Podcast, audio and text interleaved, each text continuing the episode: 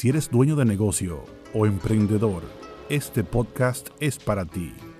Mantente al día con las últimas informaciones fiscales y legales para el crecimiento y desarrollo de la pequeña y mediana empresa en la República Dominicana. Con Olga Segura, gerente de operaciones de Grupo Segura Rodríguez. Tus finanzas en orden. Hola, bienvenidos. Este es el episodio número 15 donde hablaremos acerca del régimen simplificado de tributación basado en compras, tanto para personas físicas como para personas jurídicas. Esta puede ser una muy buena opción tributaria para quien desee formalizar un negocio, por ejemplo, como una mercería, una ferretería, una farmacia, un colmado, una papelería, una zapatería, puede ser también un almacén de provisión de alimentos. En general, está dirigido a cualquier negocio cuya actividad principal sea la comercialización de bienes, es decir, que esté dedicado a comprar para luego vender. Lo importante en este régimen es saber que las compras e importaciones al año no pueden superar los 40 millones de pesos. Y también es importante que todas estas compras estén sustentadas en facturas con comprobante de crédito fiscal. Entonces veamos estos cuatro puntos eh, que debemos saber acerca de este régimen.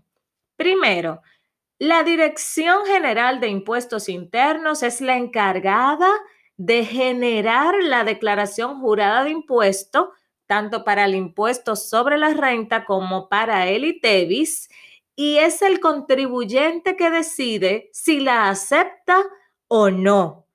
Esto quiere decir que en caso de que el contribuyente la rechace, entonces tendrá que presentar la declaración de impuesto por el método ordinario. Y la, la, responsabilidad aquí de la Dirección General de Impuestos Internos es tener disponible esta declaración por lo menos al día primero de febrero de cada año. Segundo, para determinar el impuesto sobre la renta y el ITEVIS, se debe calcular el margen de comercialización, que no es más que la diferencia en precio de venta de un producto, sin incluir los impuestos, y su costo de producción o de adquisición. Este margen de comercialización también podemos llamarlo ingresos netos y se va a obtener multiplicando el total, el total de las compras en el año por el margen bruto de comercialización sectorial que es establecido en la norma 0714 y que puede ser actualizado eh, anualmente por parte de la Dirección General de Impuestos Internos. Tercero, para determinar tanto el impuesto sobre la renta como el pago del ITEVIS, se multiplican los ingresos netos por la tasa que aplique para cada impuesto respectivamente y también dependiendo de si es una persona física o una persona jurídica. Por ejemplo, en el caso del impuesto sobre la renta, si fuera una persona jurídica sería aplicar un 27% sobre esos ingresos netos calculados y si fuera una persona física sería aplicar la tasa que corresponda a los ingresos netos según la escala contributiva. Sin embargo, en el caso del ITEVIS, de manera general se le aplicaría a los ingresos netos la tasa del 18%, pero para las farmacias solo se aplica el 18% al 25% de los ingresos netos y para quienes sean comercializadores de alimentos, solo se aplica el 18% al 60% de los ingresos netos. Esto es así en el ITEVIS porque hay muchos de esos productos que se distribuyen en almacenes de despendio de alimentos y en farmacias que no están grabados con ITEVIS. Cuarto, la fecha límite para la presentación y pago de la declaración es el último día laborable del mes de febrero de cada año y para realizar el pago de impuestos se generan automáticamente cuatro cuotas de pago iguales con fecha límites de pago el último día laborable de marzo, de junio, de septiembre y de diciembre de cada año.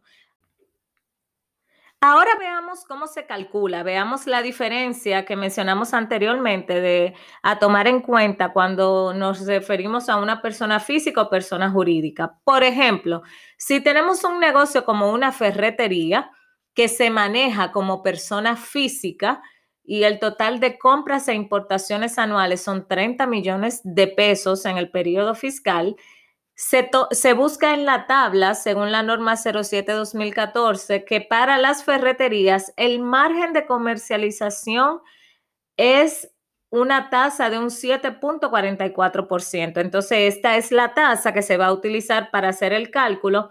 Y cuando se determine los ingresos netos, se va a aplicar, como es persona física, un 18% para calcular el ITEVIS y se va a calcular un porcentaje según la escala contributiva. Sin embargo, si esa misma ferretería estuviese funcionando como una empresa ya constituida, como una persona jurídica, sería todo igual, o sea, el margen de comercialización sería igual un 7.44%, pero al momento de calcular el impuesto sobre la renta, en lugar de aplicar la escala eh, contributiva anual, lo que se aplica es el 27%. Y ya sí, para el ITEVIS se aplica el 18%. Entonces, en ambos casos, el pago del ITEVIS eh, y del impuesto sobre la renta se suma y automáticamente se generan cuatro cuotas de pagos iguales. Entonces, por ejemplo, el total para una persona, para este mismo ejemplo, según una persona física, el total a pagar, a pagar de impuesto son 926.809 pesos con 40 centavos. Sin embargo, si fuera una, una empresa, el resultado sería 1.004.400 pesos.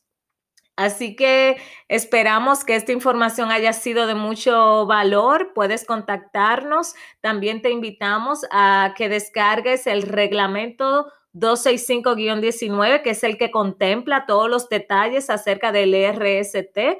Puedes leerlo porque es bastante, se, se puede entender y con la información que escuchaste también va a ser más fácil hacerlo. Bueno, hasta aquí el episodio de hoy. Sus comentarios son muy importantes para nosotros, sobre todo si hay algún tema en específico que deseen que tratemos, pueden contactarnos por Instagram, arroba grupo SRRD o por correo electrónico a contacto arroba grupo.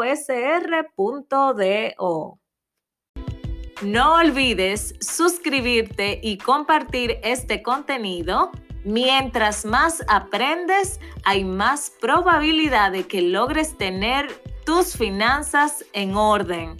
Muchas gracias por la sintonía.